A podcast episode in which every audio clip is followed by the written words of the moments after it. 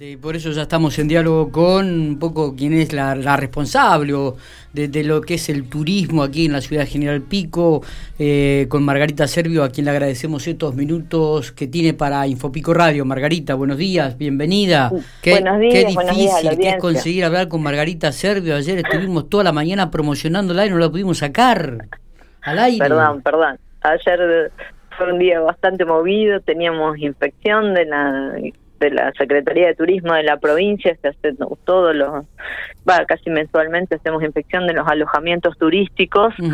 eh, eso tiene que ver no solo con hoteles, sino también con departamentos de auxiliar turístico, con casas de familia, con todo lo que esté homologado por la provincia. Así que bueno, estábamos con eso, estamos con el aniversario de Vivero Williamson, así que teníamos, fue una mañana muy linda. ¿Cuándo se viene el aniversario de Vivero Williamson? ¿Cuándo, ¿Cuándo es? El 25 de abril. 25 de abril. En realidad se funda, el, el vivero se inaugura el 25 de abril de 1919, o sea, ya tiene más de 100 años el vivero. Vamos a, la, en la próxima salida, ¿qué te parece si hablamos sobre el vivero? El aniversario. Vale, pero ¿Eh? cómo no. Así que sería bueno. hoy, hoy vamos a hablar sobre los barrios de la ciudad de General Pico. Atento a la gente porque Margarita nos va a explicar, nos va a caracterizar cada uno de los barrios de, de la ciudad de General Pico, por lo menos como se fueron conformando.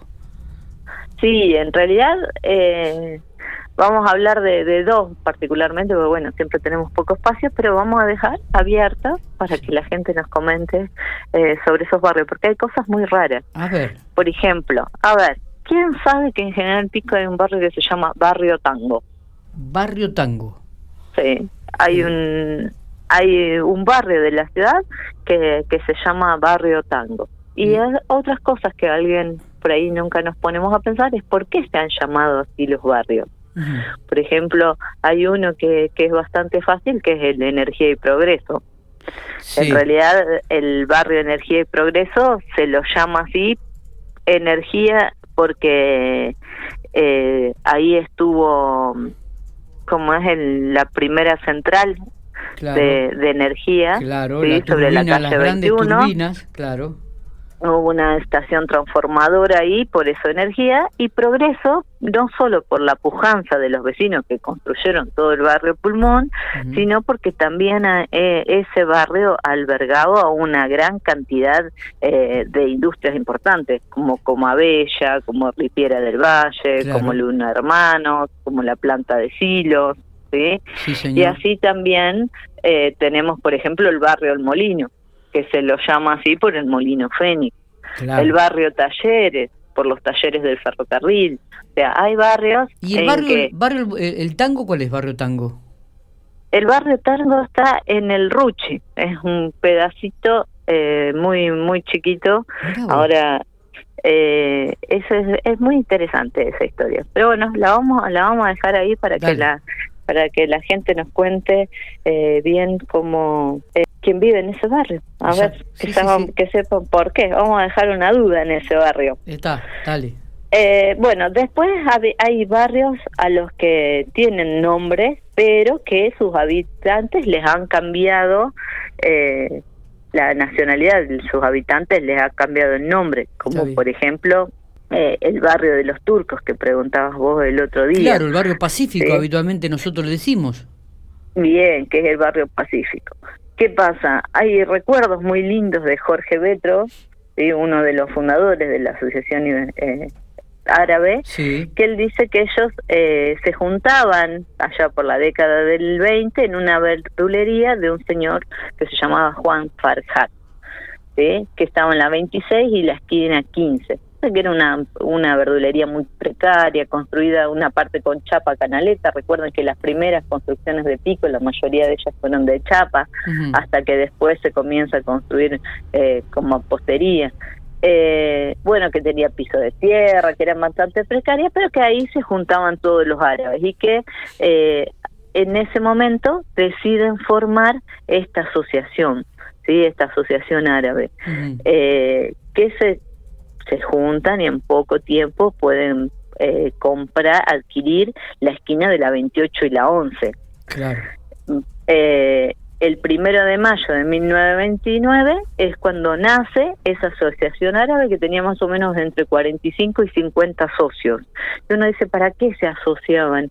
Y si pensamos en ese entonces, esta es una de las asociaciones que más difícil las debe haber pasado, porque la italiana, la española, eh, mayormente el idioma lo entenderían, era bastante parecido el italiano. El español, bueno, no tenía nada, pero imagínense un árabe llegando a La Pampa. No solamente tenía la limitación del, del idioma, sino también de las costumbres. Eran costumbres muy distintas de donde ellos venían. Entonces es que bueno, que primeramente se forma esta asociación que la mujer no estaba permitido, eran solo, solo hombres los que forman la asociación y eh, empiezan a cobrar una cuota porque tenía dos fines. Por un lado esto de la unión de, y de la ayuda, por esto de las dificultades que tenían con el lenguaje, con las costumbres, y por otro lado para poder garantizar la salud. Cobraban dos pesos y uno de los un peso era justamente para la mutual médica que hoy era la que hoy es la clínica regional. y los otros para los insumos para solventarse ellos. Entonces, bueno, esta esta asociación eh, fue la que le dio el carácter y el nombre a, a este a este barrio, exactamente. Inclusive que no es un barrio men, ¿eh? que he visto eh, en su momento cuando Cultural Argentino salía campeón en fútbol de la liga varias gente vestido de turco no con, la vestimenta típica. que, que no que no es un barrio que, que solamente se por se, se destaque por eso sino también que tiene el, el club argentino. Claro, exactamente. Y... Que en un primer no, que en un primer momento no se llamó así, sino que se llamó Fútbol Club Argentino. Ah, mira vos, no lo sabías. Ese fue el primer nombre que tuvo la institución hasta 1925 que ahí sí se cambia el nombre hasta hasta la actualidad, que es Atlético y Cultural Argentino. Exactamente. Una pregunta, no sé si lo sabrás, ¿por qué San Etelvino? Barrio San Etelvino. Ah, mira, esa, esa es otra de, la, de las que te iba a dejar por las dudas. Ah, bueno, porque tenemos una de las difíciles, porque tenemos, por ejemplo, barrio Franala, barrio San Etelvino, o sea que hay, que es, eh, esas son la, las que tenemos que investigar un poquito más, que no solamente con la simple observación podemos deducir el porqué de su nombre. Perfecto. Eh, perfecto. Pero bueno, el barrio San Etelvino tiene una historia fantástica vamos a dejar para la próxima porque, porque es larga. Pero bueno, te prometo la próxima Sanete el vino. Dale, listo, listo, Margarita. No sé si tenemos algo más para agregar o ya cerramos que esto con la explicación de lo que ha sido el barrio Pacífico, el barrio de los turcos, como vos dijiste. Y algo para destacar del barrio eh, y del club es esto de que tienen la primer cancha de pelota paleta. No es un detalle menor. Es un deporte vasco en el medio de, del club y fue la primera que que todos los socios, y es muy recordado que la lucharon bastante porque los vientos les tiraban eh, las paredes, así que las tuvieron que construir dos veces, lo cual habla de su perseverancia y de, de sus ganas de incorporar eh, cosas nuevas a la ciudad. Eh, y hay algo más que destacable, que Manuel Corochet, que fue el primer presidente y fundador del club, sí. no solo fue el presidente, sino que también él compra los primeros el primer terreno eh, con su propio dinero. Como todas aquellas primeros, esos pioneros, siempre primó el bien común eh, que creo que, que, es algo que destaca y que hace que la, que la ciudad sea de distinta. Cómo ese bien común primaba antes de, un bien económico como sería hoy de, o, un reconocimiento.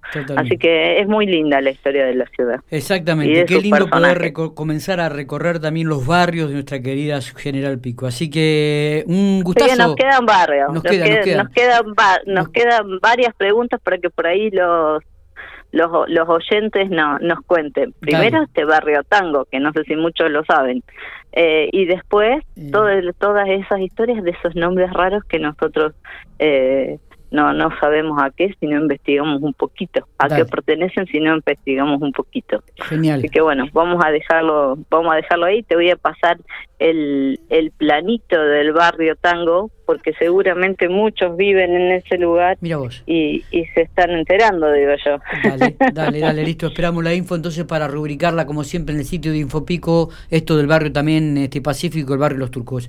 Margarita, gracias por todo, abrazo grande. Chao, hasta luego.